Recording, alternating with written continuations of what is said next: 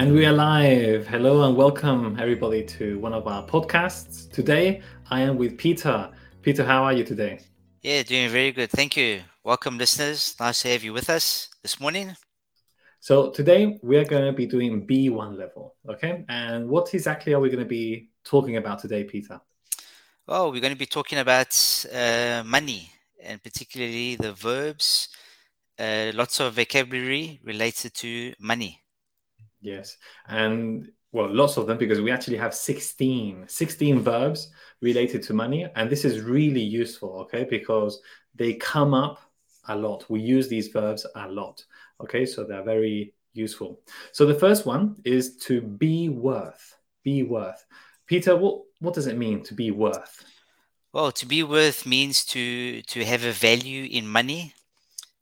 We have a few examples we can say that picture is worth 80,000 pounds. Or another example, that house must be worth quite a lot of money.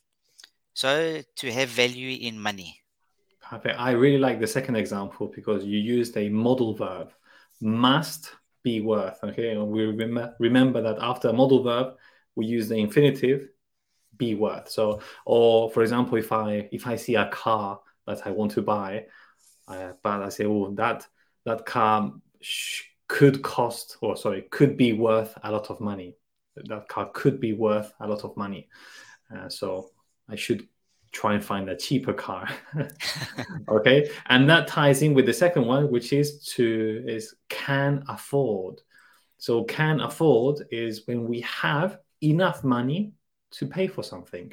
So I would say, oh, no problem, I can afford that car. Okay, we can afford something. And then the opposite would be can't afford. Okay, or I can't afford it means that I don't have enough money for that. Mm-hmm. Okay, and um, next one. What's the what's the third one, Peter? Uh, the next one that we have here is charge. So to charge for is to to ask money for something. Uh, for example, the hotel charges a hundred pounds a night for a single room uh, talk about bank charges, people. So if you charge for something, they're asking money uh, for either something that you're buying or something that you're spending money on. Perfect. Yes, like a service, it could be. Yes. Absolutely. Um, in fact, uh, charge can also be a noun. Okay, that is the name or charges is the name of the amount of money you pay for something. Okay, um, some some places they charge for everything. Like, do you want you want an extra I don't know an extra bed?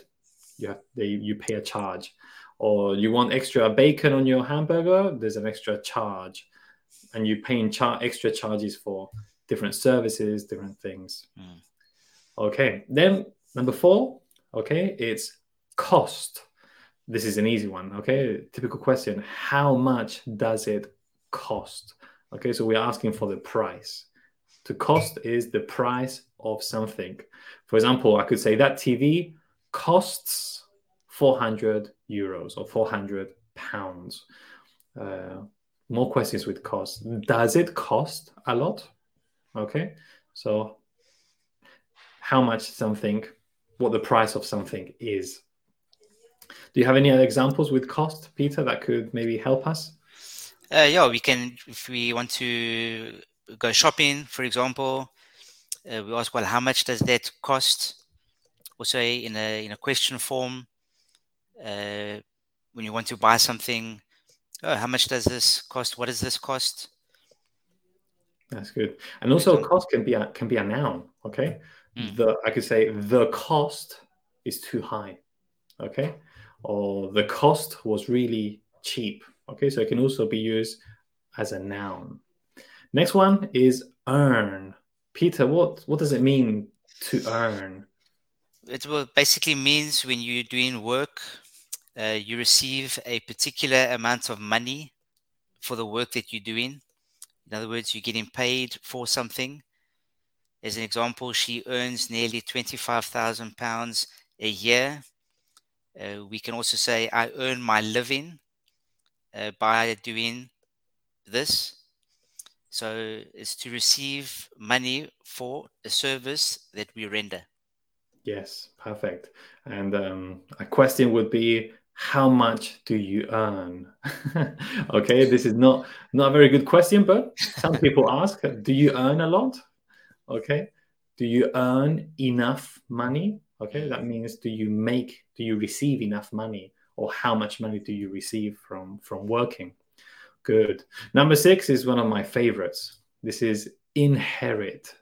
Okay, so inherit is when you receive something from someone who has unfortunately died or passed away.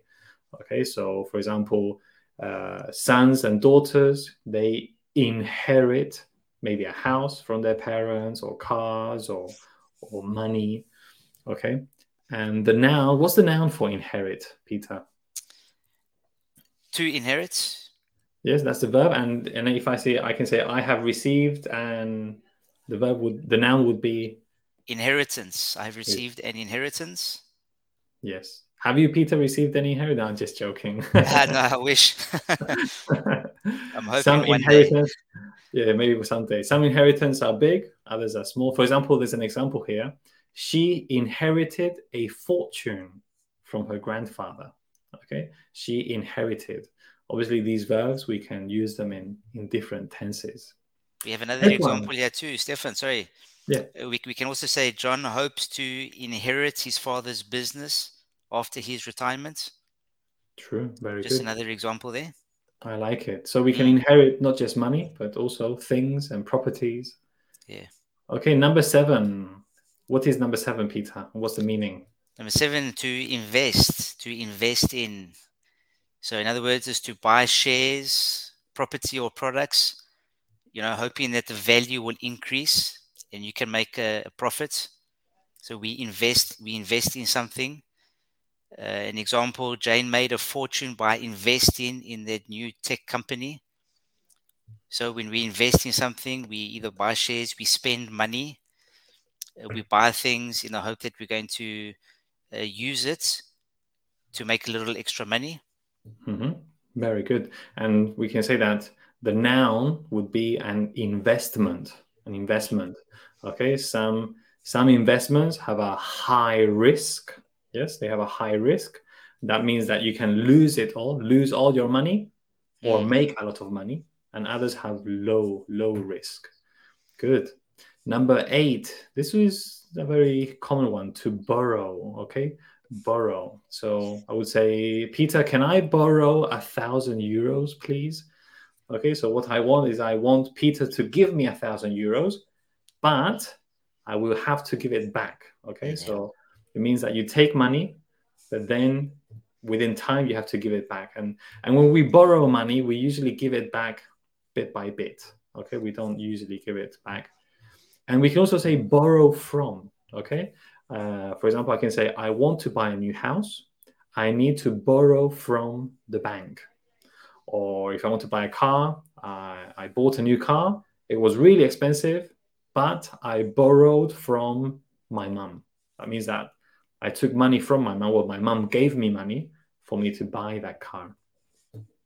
Okay, and so we have borrow, and the next one, which ties in very neatly, is lend. What is mm. to lend? Yeah, lend ties in with uh, number eight. Eh? It's to to lend, to let someone borrow money uh, or something that belongs to you, but just for a short time. So in other words, you you're going to give it back. An example: uh, my parents lent me the money to make home improvements. Uh, in a question form, we can say, "Can you lend me some money?" So we just borrowing it for a short time. Good, and I like that question that you asked because we can that same question we can use borrow and lend, but we need to change something. For example, I could say, "You said." can you lend me some money? And the other way would be, can I borrow from you some money? Okay, so there are two questions uh, with the same meaning. Okay, but depending if if I borrow and then you lend. So interesting, Good. and it can be confusing sometimes for for our students borrow and lend. But just remember, we borrow and other people lend. Good. Number 10 is owe. Okay, to owe. Now, to owe means that you have something. No, this is own. Sorry, I got confused. to owe means that now we need to give that money back. So, for example, if I if I borrow 10,000 euros from Peter, now I owe Peter 10,000 euros. It means that I need to give that money back to him because he lent it to me. Okay. And we usually owe money to other people, maybe because, you know, uh, we go out shopping and I borrow money from my brother and I'll give it back to him. But in the meantime, until I give it back, I owe him 50 euros or 10 euros or X amount. Uh, next one is 11, which is raise. What is raise? Referring about to, to prices in the shops, this is like an increase, an mm-hmm. increase in something. Uh, many shops had to raise their prices. So it's referring to an increase in, mm-hmm. in the cost. Yeah, so so it means that the money goes, the amount of money that it costs goes up. Yeah. Okay. Uh, that's to raise. Next one, 12. We have so many words today. Is to spend, spend money. Okay. It means to use your money to to pay for something. Okay. So I can say, for example, he spent $200 on some video games. Okay or I can say, don't spend your money on video games.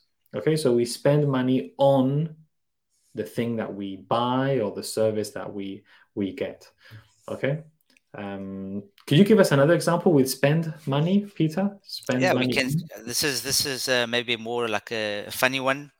Uh, don't spend money like water. nah, I like that we, one. we just constantly spending money on non-essential things, unimportant things. Uh, we can also say no one should decide what someone else should spend his money on. Perfect. A couple more examples. Nice. I like those ones. Well done. And then 13, save. What is this? This is important. This is what we all try and do with our money to, to keep money in a bank so that we can use it later and that's important. Uh, these days, we need to uh, save our money. Uh, an example, they managed to save enough to buy a small house. So they saved enough money in the bank.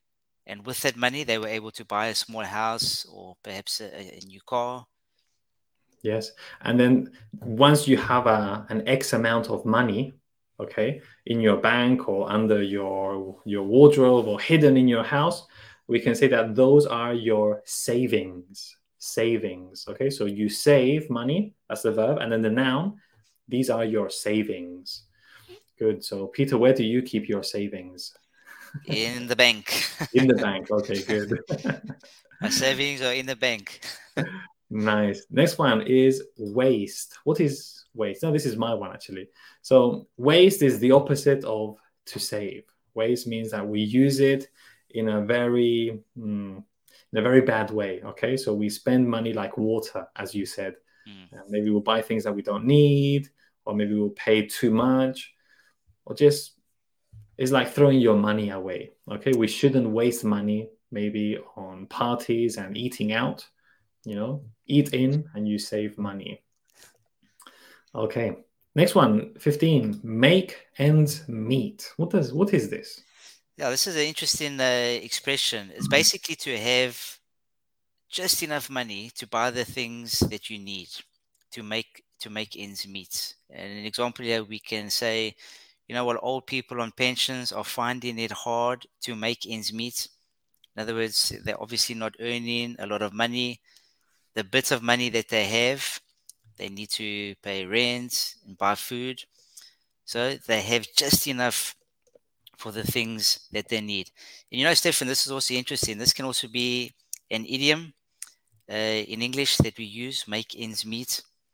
Uh, another example, you know, my wife and I both have to work full time just to make ends meet these days. So it's just to have enough to, To obtain by. the things that we need to get by. Yeah. Perfect. Well done. And then the last one is the easiest one. Is is to pay, pay money. Okay, this is easy. Yes, we pay for things. It means that we give money. We can pay for things. For example, mum paid for my driving lessons. And then how do we pay? We can say pay by, by credit card, pay by cash, by card, by bank transfer. Okay, so we can make so pay is easy, but we pay by bank transfer, pay by cash. Okay, so one last question, Matthew. Well, sorry, not Matthew, Peter. if someone wants to have a lesson with us, maybe they want to have a conversation practicing this vocabulary, have a lesson with you or with me or with any other Trainlang teachers, what should they do? Yeah, they can go visit the, the website, the Trainlang websites, uh, campus.trainlang.com, and they can look at the instructions there. And the first lesson will be free, and they can have a look and see if, if they're happy, and join one of the teachers to help them practice their English. Perfect. Thank you very much, Peter, for your help today. And thank you, everybody, for listening. Thank you, Stefan. Thank you. Thank you very much, everybody. Bye.